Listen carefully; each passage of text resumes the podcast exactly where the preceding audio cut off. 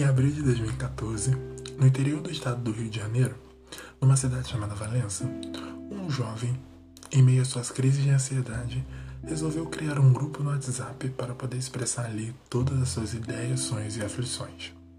Esse grupo ele deu o nome de Meu Baú, para que pudesse guardar ali todos os seus tesouros. Sete anos depois, após muitos eventos e situações, esse jovem, agora mais maduro, resolveu então abrir esse baú e mostrar a todos a sua essência.